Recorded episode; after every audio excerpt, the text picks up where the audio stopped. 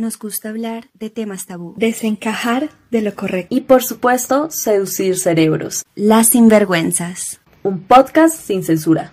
En el primer capítulo de Mamá no seré madre, Nina nos contaba sobre su historia de por qué decidió hacerse la tubectomía. Esto lo que hizo fue darme, digamos, como el pase. Es como esa gente que sabe manejar carro pero no tiene licencia, más o menos así. marica, ¿quieres culiar? Pues toma, hazle tranquila, relaja. Quedamos pendientes de la historia de Andre y de Nata. Así que hoy continuamos con nuestra conversación porque todavía hay mucha tela para cortar. Andre, qué super historia. Estamos haciendo ojos de que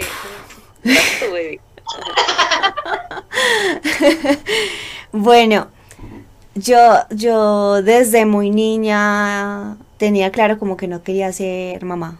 O sea, yo me crié en una familia de madres solteras, con un montón de primas, todas criadas con la abuela, las tías eh, mujeres que tenían que trabajar demasiado y pues yo decía, ah, yo no, ah, yo no quiero tener hijos, como que eso no es para mí.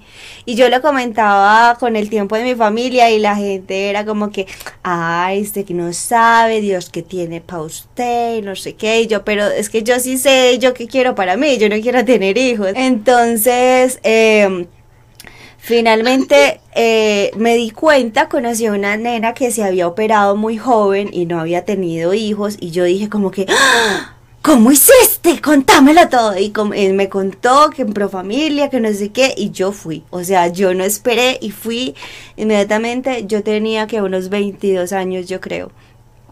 Y fui a Profamilia y eh, pedí la cita. O sea, a mí no me pusieron ningún problema, honestamente. O sea, yo entré derecho, me hicieron esa entrevista, entregué la carta, en fin, y, como que pasé los filtros.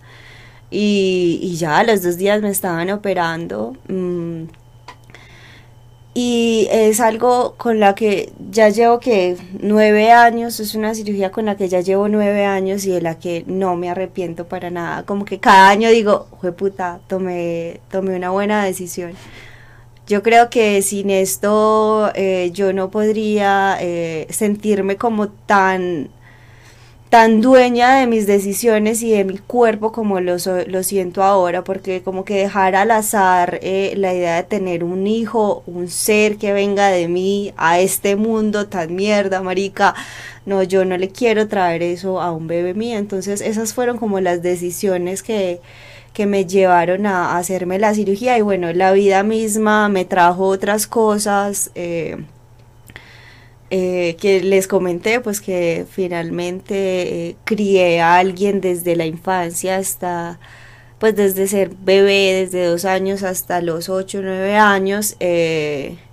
Y, y, no me siento mamá, yo me siento una persona que, pues, me siento una buena tía, pero ya pero ya, o sea, no, no me hago pajazos mentales con, con maternidades que no tengo.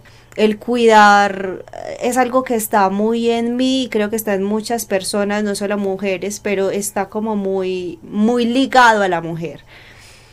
Entonces, bueno, eso, esa es mi historia.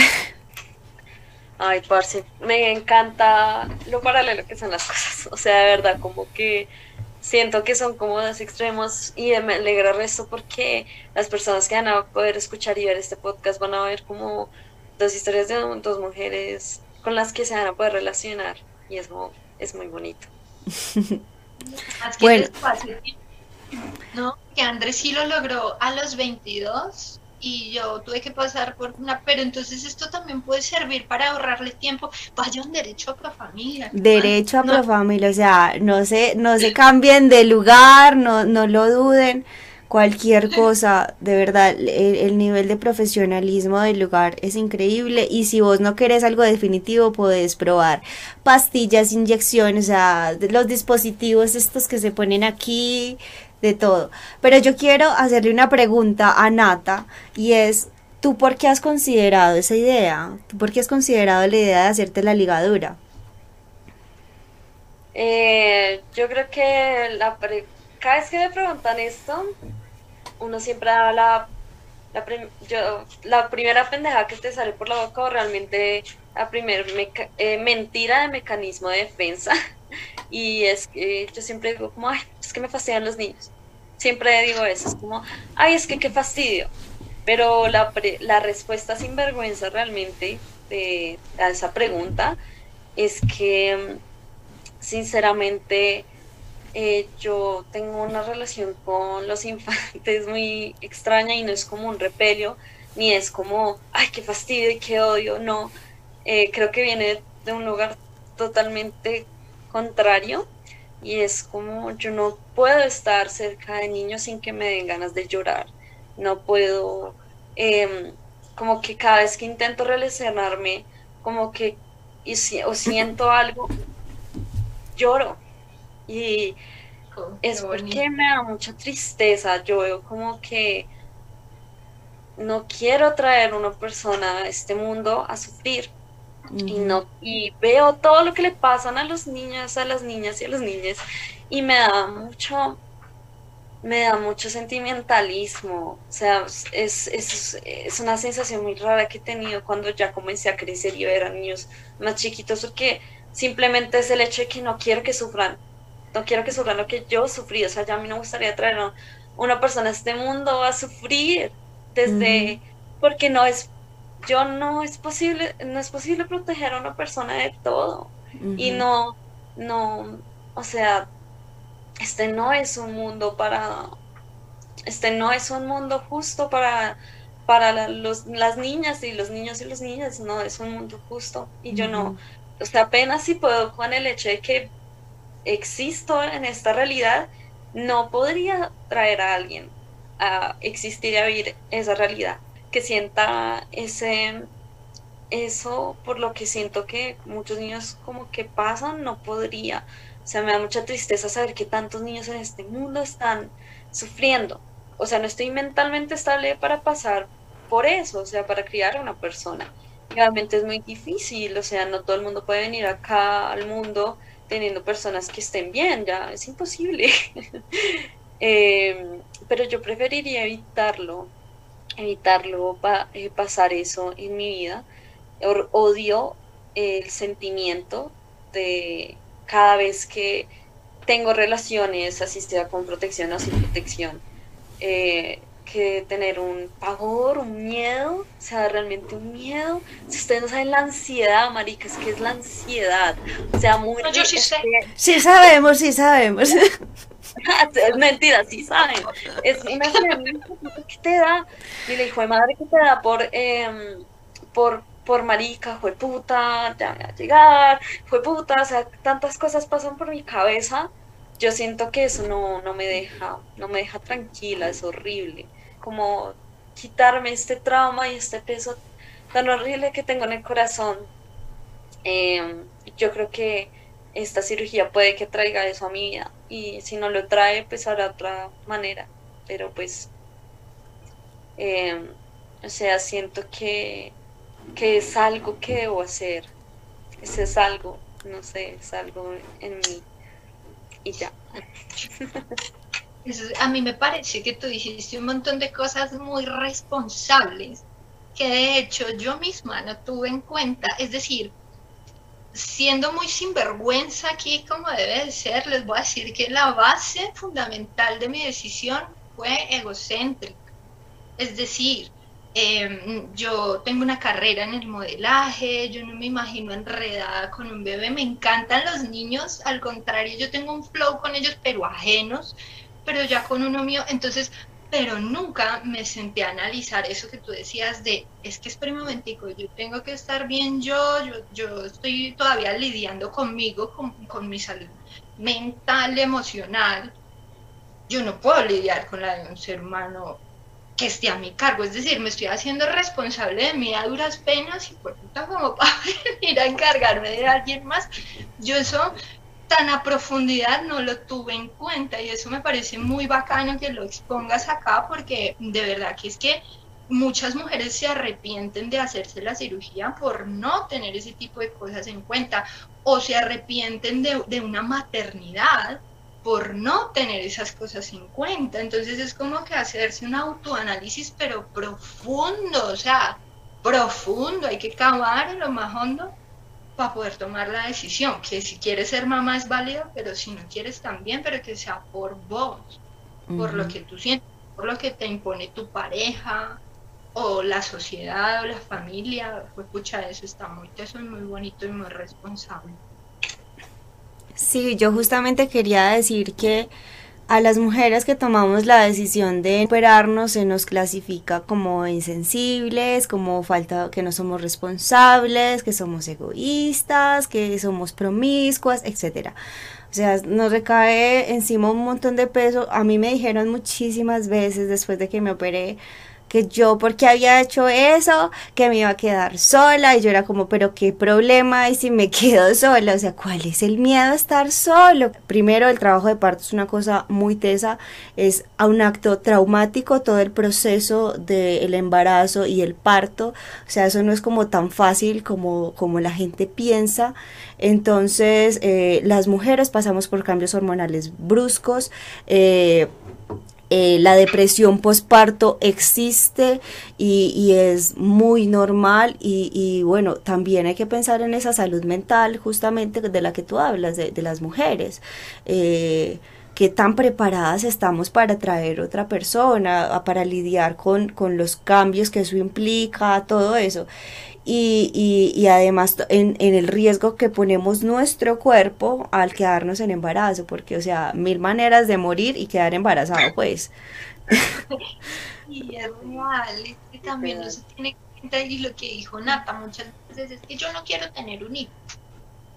Pero personalmente también en mi caso va más allá, yo no quiero ni tener un hijo, ni quiero pasar por un embarazo, esa vaina son nueve meses, de no sé qué pasa con mi cuerpo, no sé quién soy ni cómo funciono, un momento están llorando, al otro tostar de la risa, un día aman el bebé y la idea de concebirlo y otro día dicen en qué me metí, o sea, es que esa vaina es una burundanga pues miedosa y yo no quería ni el bebé ni el proceso. Entonces, que muchas veces piensan, ay, qué lindo el embarazo y lo romantizan y... Sí. Sí, demasiado. Además es que hay algo muy... Em, es que hay algo ahí que me parece muy trágico, o sea, primero que todo siento que, digamos, están embarazadas como están enfermas. Eso lo dijo una chica que está embarazada y está a favor de la prodecisión y el proaborto en TikTok. y ella decía, parce, esto es una enfermedad. O sea, mira, la, o sea, los, en los primeros meses te da vómito y después no puedes, tienes que ir cinco veces al baño en la noche. Y tras del hecho, marica, te duele el cuerpo, o sea, parce, dime si eso no es una enfermedad. Nadie querría pasar a la fuerza por esa, esa situación tan grave. Ah, o sea, no es una situación grave, o sea, me refiero a que es algo que no se debe tomar a la ligera, como, ay, qué bonito. Y esas palabras de, ay, es que tienes como ese brillo y ese toque, que estás embarazada, entonces brillas, ¿sí me entienden? No sé si han escuchado ese término que es como es que, es que te ves así como, o sea, hasta embarazada te ves más increíble, pero marica tiene los senos súper hinchados te estás, y te estás orinando. O sea, marica, es muy difícil. Em, obviamente, ah, parce, mucha, tengo mucha admiración por las, las mujeres que han pasado por eso, obviamente, pero, parce, o sea, no es algo como tan de la ligera. Digamos, mi mamá tuvo tres hijas y tuvo cáncer de seno, mm. tiene muchos problemas en sus ovarios. O sea, muchas cosas fue puta, marica, mi mamá literal dio la vida por tener esta, esta de verdad, eso es como, parce, y, y no, y pues normal, y normal, y normal. Y tras del hecho tienes que después de, del embarazo ponerte faja y verte hermosa. Sí, sí, sí. Muchas expectativas. que volver como si el chiquitiera salió por las orejas. A mí tú me hiciste reír con eso del brillito de los ojos, porque yo tenía una amiga que estaba embarazada y ella asumió su embarazo un parche porque fue re real y siempre verbalizaba lo que estaba sintiendo y todo era como una gonorrea. Alguna vez nos pasó que estábamos en el parche y ay, como te brillan los ojitos, qué lindo, y ay, qué va, y me hizo reír mucho porque dijo que va a tener de bonito uno a toda hora con ganas de mear y tirándose pedos a toda hora, esto es horrible este muchachito me aprieta todo por dentro, me duele todo, brillito, Es que yo lo estoy viendo desde un lado muy pesimista y muy sad, muy deprimente, pero parce, imagínate, o sea, es que, no sé, las mujeres embarazadas también tienen muchos bajones de lo que tú dices, de, o sea, parce, les da depresión y, marica, o sea, ¿qué tal? A mí me parecería muy trágico si yo quedara embarazada y por esa razón quisiera quitarme la vida. O sea, yo lo veo en ese nivel en el que si yo quedara embarazada creo que no podría soportar. O sea, no por las cosas físicas, sino en general muchas cosas. Pero sí es muy denso. Ahora. sí, sí, sí. Tengo un par de preguntas como sinvergüenzas que me gustaría como hacer más que las básicas, digamos, de digamos, de, de dónde, cómo, cuándo. Eh, tengo unas preguntas un poco más como directas. Para hacerme, para yo saber como marica, ¿será que si estoy lista? ¿Será que me lo voy a hacer después de que termine este podcast? Sí, sí, sí, sí, me encanta. Pro familia en la mañana.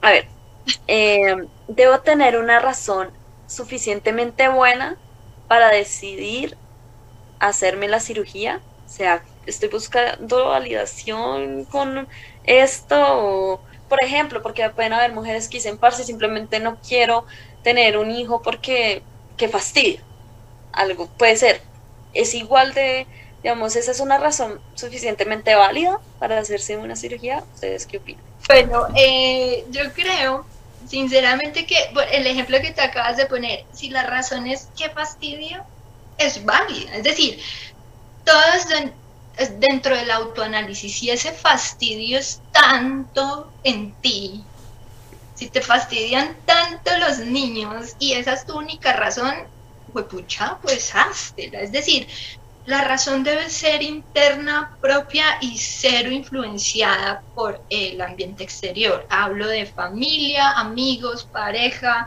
debe ser tu propia decisión. Entonces, por eso, que es fastidioso para mí o algo tan trascendental como es que siento que no tengo el instinto, no, quiero ser mamá, mis deseos, mis proyectos de vida son otros. Si esas son tus razones, también son válidas, pero desde que sean tuyas desde lo honestamente tuyo y propio, creo yo. Sí, yo estoy totalmente de acuerdo eh, en cuanto a que una decisión es válida desde que eh, te surja a ti, porque si esa decisión viene realmente eh, acompañada de la presión que está haciendo tu novio sobre ti o tu mamá o tu familia o una amiga sobre vos, pues ahí sí como que eh, espérate un momentico y pensarlo más, a ver si sí es tu decisión, si vos a pesar de todo, si querés hacerlo. Eh, porque, porque sucede mucho y vi que eh, también es, es un tema de, es que no sé, porque de pronto mi pareja sí quiere, o sea, yo no sé, pero de pronto mi pareja... Exacto, entonces... Mi pareja futuro. exacto, entonces mira que, que en esos casos sí es mejor como que vos pensés a fondo, oye, yo sí quiero tener un hijo, en serio, con esta persona o con cualquier otra, estoy decidida a tener un hijo porque esa persona se puede ir, pero el hijo se queda. Entonces, eh, yo creo que una decisión es válida ya cuando tú dices, esto es para mí, punto. O sea, nadie más interviene allí. No, y además es que deberíamos bajar un poco del pedestal, que esta es una decisión demasiado significante para hacer cosas permanentes. Tengo tatadas las tetas, es permanente. O sea, marica, esa es la vaina de poner la maternidad en pedestal. Idealizar tanto la maternidad hace que esta decisión no sea fácil de tomar y no debería ser tan difícil. O sea, pero igual que lo que tú acabas de tocar, un punto súper teso ahí y es, es, que, es que está muy idealizado, es que se pegan mucho de que es permanente. Pues pucha, sí, la esterilización es permanente, pero si tú lo piensas a fondo, el bebé también. O sea, el chiqui también es permanente, entonces, no.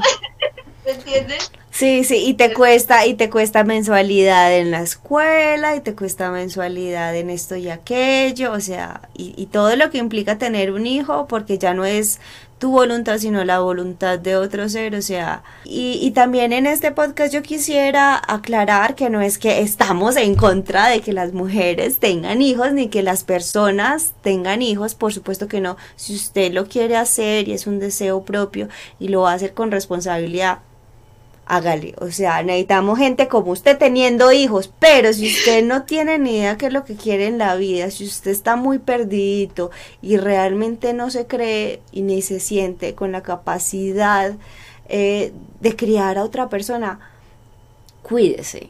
Sí, cuídese. Ah, está el condón que es básico y es doble propósito, previene niños y gonorreas. Eh, Sí, eh, y ya la, la, la, ligadura de trompas o la vasectomía pues es una alternativa definitiva, pero no del todo. Eh, pero creo que es una decisión muy responsable como adultos y más en este mundo que está tan putamente poblado, en serio. Eh, no, y, y, y digo también que si de pronto se me activara el instinto materno en algún momento, hay mucho niño eh, muchos niños para adoptar, hay muchos niños que están buscando una oportunidad de un hogar y realmente si vos querés darle una crianza a alguien, dáselo a alguien que realmente se le quitaron todas las oportunidades. Esa es mi humilde opinión. niñas en este mundo. A mí se me parece súper irresponsable que la gente tenga hijes. Me parece mega irresponsable, pero es como una posición radical mía en la que creo que deberíamos dejar de estar reproduciendo más. Pero, a mí me parece como muy antiecológico. Qué basura. Sí. De verdad.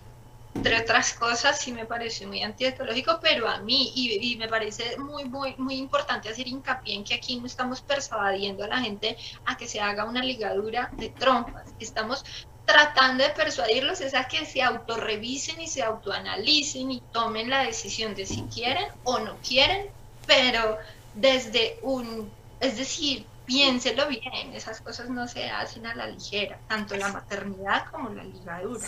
Con la tecnología que tenemos, sí, usted sí puede determinar cuántos hijos quiere, si quiere o no tenerlos. Les tengo otra pregunta. Tengo que contarle a toda mi familia y mis amigos, tengo que consultarlo con ellos realmente para, o sea, tengo que ocultar. ¿Será que es así? Yo no le dije a nadie, sino a los necesarios. Y cuando le tuve que decir a mi mamá, pues porque ya estaba operada, y le dije, sí, no te voy a dar hijos porque ya abuela es, pero justamente por eso, por eso el nombre de este podcast, porque eh, es que no, tú, tú no tienes que, que comentarlo con nadie. Si lo quieres hacer, lo puedes hacer, pero lo que ellos te digan no es la última palabra, la última palabra siempre, siempre, siempre la tenés vos. Sobre tu cuerpo, la última palabra siempre la tienes vos. Total, sí, súper de acuerdo con Andrea y en eso, es que no, no, no le concierne a nadie más, Marica, eres tú finalmente quien va a asumir la, la maternidad que es una decisión sobre tu propio cuerpo, eh, si bien puedes compartirla desde que sea tu deseo, pero que las opiniones de los demás no sean una base para tomar tu propia decisión. Yo también lo hice calladita la jeta, le conté a las personas más cercanas como por el tema de que alguien tiene que ir a recogerte porque si sales, es decir, la cirugía es sencilla, pero en el caso de las mujeres pues no es como que puedas salir así libre. no, no, no, si uno sale mal. Sí, y muy pelle. O sea, las sensaciones van de... Es muy pelle, las primeras horas es horrible, acá se siente una presión horrible del gas para que sepan, tiene que tomar mucha gaseosa, mucha bretaña para eructar, porque como te Oh. llenan de aire se te sube aquí y las primeras noches tenés que dormir sentado y con un dolor aquí que como si estuvieran encima. Eso doloroso. Sí, Iba a preguntar yo, o sea, digamos, si me hago esta, si quiero hacerme la cirugía, eh, ¿a ¿cuáles son las recomendaciones? O sea, ¿cuántos días de recuperación tengo que hacer y cuáles, qué, qué cuidados? Por cierto, ¿cuánto tiempo después de la cirugía puedo tener relaciones sexuales? Bueno, Eso es lo que pregunta todo el mundo. Sí, sí, sí, sí. yo lo ¿Por primero Yo le pregunté directamente a mi doctora dos cosas. Doc, ah, ¿esto me va a bajar la libido? ¿Esto me va a bajar el deseo sexual? Y Doc, ¿a cuánto tiempo puedo volver a Julia? ya pasaron dos meses, no me he estrenado la cirugía, que lo sepa el mundo, pero ya puedo. Y la cosa es que em, no pierdes el deseo sexual en lo absoluto, ahí como para que lo sepan, para nada, para nada. Y cuanto a la recuperación, eh, lo recomendado por los médicos en cuanto a tener um, relaciones sexuales nuevamente es entre el, entre el octavo y quinceavo día para tener relaciones sexuales. O sea, se supone que a los cinco días ya puedes culiar, pero por prevención entre 7 y 15. Marica, yo no sé, yo a los siete yo todavía me sentía muy adolorida. Además que tú es- está también el hecho de que no creo que tú vayas a tener ganas. Y en mi caso personal, a mí me tocó cuidarme mucho más tiempo y pausar actividades y, y, y movimiento físico. Yo no pude ni volver al gimnasio, ni volver a usar mi patineta. Me cuidé un mes entero por mi trabajo. Como yo soy modelo webcam, uso juguetes sexuales, tengo el Lovens, tengo dildos, em, todo este tipo de cosas que van directamente hacia mi, hacia mi vagina. Entonces, como estoy en actividad disque sexual tan seguido, tenía que esperar. y Me tocó, me tocó, pues yo lo hablé con mi médico, le dije, hago esto, ta, ta. No, mujer, espérate siquiera un mesecito para que esa vaina cicatrice bien. Y ya. Sí, Pero sí. Primero el cuidado y después la rechera. Sí, sí, total, o sea, eh, igual vas a poder seguir disfrutando tu sexualidad normal, normal, eso no va a cambiar en nada, eh, pero sí es muy importante cuidarse porque como toda cirugía tiene el riesgo de infección, tiene el riesgo de que se te abra el punto, es solamente un punto en el ombligo, pero se te puede abrir eh, y si haces fuerzas o si haces, o sea, yo diría que eh, sí sería conveniente esperar el mes incluso para las relaciones sexuales porque creo que uno igual queda sensible. Yo, yo caminaba rarito las tres primeras semanas, o sea, camina, trataba de caminar normal, pero caminaba así rarito, como con cuidado, porque uno sigue como con esa sensación de que hay, hay algo ahí curándose todavía. Parce, es que nada, o sea, de verdad que por ningún lado ganamos, weón. O sea, si parimos, eh, marica, o sea, si parimos, se nos parte el ano y tienen que hacerle puntos. Y Sí, sí. si no queremos hijos, entonces la pasamos de la verga. O sea que. Eh, por última pregunta, quisiera preguntarles, ¿ustedes qué beneficios y consecuencias eh, creen que se puede tener al tomar, bueno, a no al tomar la, bueno, sí, desde el momento de tomar la decisión y hacerse la cirugía? Mm, Bueno, consecuencias.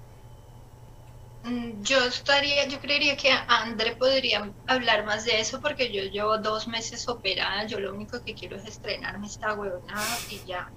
Pero beneficios, mm, básicamente yo creo que es la libertad sexual. Yo estoy súper segura que la próxima vez que tenga una relación sexual va a ser así como Ay, no, marica, elimina un punto de presión tan grande en verdad. Es que es como que, hijo de puta, no voy a quedar embarazada, qué emoción. no puedo esperar. El novio. sí, sí. No, sí, literal, o sea, va a ser una de las mejores tiradas que hayas tenido. Tirar sin tener esa presión de que vas a quedar en embarazo es otra cosa, es otra cosa, en serio. Y Sí. bueno, y otro beneficio que sí me pasó a mí es que yo tenía un diagnóstico de ovulación dolorosa. Y yo no sé qué pasó, pero después de la cirugía ya me llegaron dos, dos reglas después de que ya me hice el procedimiento. No te a decir que no tengo cólicos, pero uy Dios, o sea, soy un ser funcional. Es que yo quedaba con la regla tirada como una escupa en la cama, padeciendo el cólico más espeluznante. Yo sentía que me moría, me daba mal genio, dolor de cabeza. Después de la ligadura, ¿no? Un coliquito normal. O sea, el síndrome premenstrual y, y la menstruación como tal no me da tan heavy. Ya, ya hasta la, la puedo abrazar, pues como con más gratitud y, llevarla así ya como, o sea, ya me puedo volver hippie con el tema, ay, la lunita, ya la puedo querer, porque es que para mí era la, la mierda que me llegaba, sentía como que me llegaba. a mí me pasó. No, súper bien. Yo te envidio, a mí no me ha pasado y también tengo eh, un periodo muy doloroso, pues una menstruación supremamente dolorosa, eso, eso no ha cambiado, yo creo que beneficios eh, el, hecho de, sentirme tranquila con, la decisión, yo creo que eh, el saber que no importa si tengo o no pareja, yo ya tomé esta decisión y nada me va a hacer cambiar, o sea, tener otra pareja no me va a hacer cambiar esta decisión. Eh, otra cosa, pues que es definitivo, no le tengo que meter hormonas a mi cuerpo, no le tengo que meter cosas externas a mi cuerpo para, para evitar tener hijos. Nosotros nos exponemos a demasiadas cosas con estos métodos anticonceptivos hormonales, ya sea tomados o inyectados o puestos como implantes como mujeres. Eh, sí, de hecho en los hombres los ensayos de, de, pastillas para, para planificación fueron tan duros que las descontinuaron. En cambio a nosotros nos siguen exponiendo a un cartel como de tres metros de contraindicaciones y efectos secundarios. Entonces creo que también eso es, otra, es, es otro gran beneficio de la ligadura de trompas en ese caso. Eh, y a ver, ¿qué más? Pues... Solo beneficios. Bueno, consecuencias, ¿no? Es que para, para mí no han sido consecuencias porque yo he tenido muy claro que, que no quería tener hijos. Entonces, pues como que la peor consecuencia era tener hijos para mí. O sea, para mí esa era, esa era una cosa que me aterrorizaba. Mm, ya eso no me aterroriza, me aterroriza que me peguen una enfermedad de transmisión sexual, eso me aterroriza, me aterrorizan otras cosas, pero no la idea de que incluso si me violan, tenga que tener un hijo, parce, o sea, eso, eso también me da cierta tranquilidad. Eh, y es triste tenerlo que decir, porque no tendría por qué suceder uno decir, marica, si me violan no va a tener un hijo, pero, pero es que sucede. Entonces, yo creo que han sido más los beneficios que las, que las consecuencias. Las consecuencias son inmediatas como por la cirugía, como lo que dijimos ahorita, esas molestias temporales. Eh, pero de resto no, yo creo que, que ha sido la mejor decisión que he tenido y ya llevo, ya hoy casi para 10 años y de verdad que no me arrepiento. Yo me siento muy feliz con la decisión y bueno, eh, tengo pareja, pero igual eso, eso no me determina. Si estuviera sola estaría igual de feliz y contenta con la decisión que tomé. Me alegra mucho. me alegra mucho por ti, de verdad. O sea, y pues, o sea, parce, de verdad que me siento como mucha más tranquila, o sea, de verdad, como teniendo esta información y espero que otras chicas se sientan también mucho más tranquilas. Eh, y pues no sé, yo la verdad considero que, que una de las mayores, los mayores beneficios desde mi punto, si lo llego a hacer, es que em, para mí es esto o un aborto y prefiero tener una cirugía eh, con, sin un trauma tan grande. Creo que no podría tener un trauma tan grande eh, en mi vida, aunque no creo que debería satanizarse y digamos victimizar, digamos como oh, el aborto te va a causar lo peor de tu vida, no, pero pues no quiero que esa sea mi primera opción. Y pues nada, quisiera concluir que, que sí, que yo creo que en mi vida en este momento, y así será, yo creo que la prioridad sería esta antes de, digamos, tener un aborto, porque creo que esas son mis dos opciones y y ojalá eh, puedan ustedes acompañarme en el camino de hacer esto y ojalá pueda compartírselo a todas las demás personas que están viendo, que me acompañen en, ese, en este proceso que, que ojalá ocurra pronto y ya hermosas. Ay, no, Nata, aquí estaremos para aquí. Tú sabes que siempre cuentas con, con, con nuestro apoyo, cualquier duda que tengas, lo que quieras, incluso a los que ven este podcast y tienen cualquier duda se pueden comunicar a nuestras diferentes redes sociales o a las sinvergüenzas.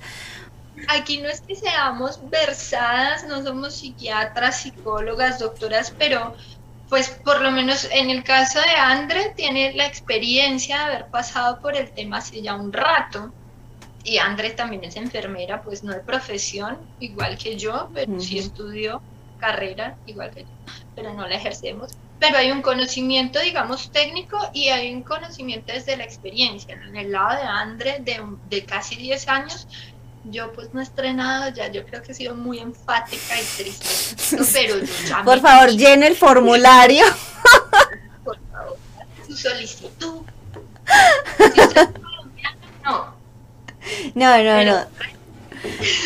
Bueno, bellas, yo estoy muy feliz con, con esto. Creo que eh, mm, creo que hemos respondido las preguntas de Nata y, hemos sido muy honestas y, creo que ha sido algo muy bacano lo de hoy. Estoy feliz. Yo también me alegro mucho. Quisiera también como quedar ahí como una conclusión, de verdad las amo demasiado eh, porque mm, qué bonito es siempre encontrar como tanta hermandad y sororidad.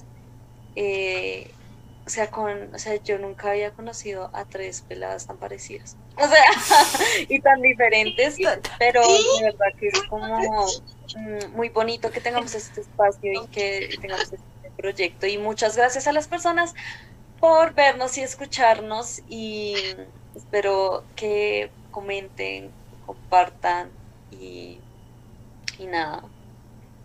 Y nos sigan. Gracias por preguntas las dejen y también si tienen comentarios sobre sus propias experiencias que se vuelva un foro esto, porque no tenemos tampoco la última palabra y puede que haya gente que haya pasado por cosas que nosotras no, ¿cierto? Está bueno el feedback. Y obviamente vamos a decir un disclaimer, obviamente eh, esta conversación y estas opiniones vienen de tres mujeres blancas latinoamericanas Obviamente nuestras posiciones estábamos hablando desde un privilegio, desde eh, en el que estamos en un país en donde, bueno, por lo menos podemos decidir si no queremos ser madres. Espero en algún momento tener un espacio para ir otras, otras voces y otras historias desde otro punto de vista. Nosotras tres como, como digamos, tenemos ese privilegio, pero ¿cuántas personas en Latinoamérica no tienen acceso a la salud? No pueden ir a porque no tienen una EPS.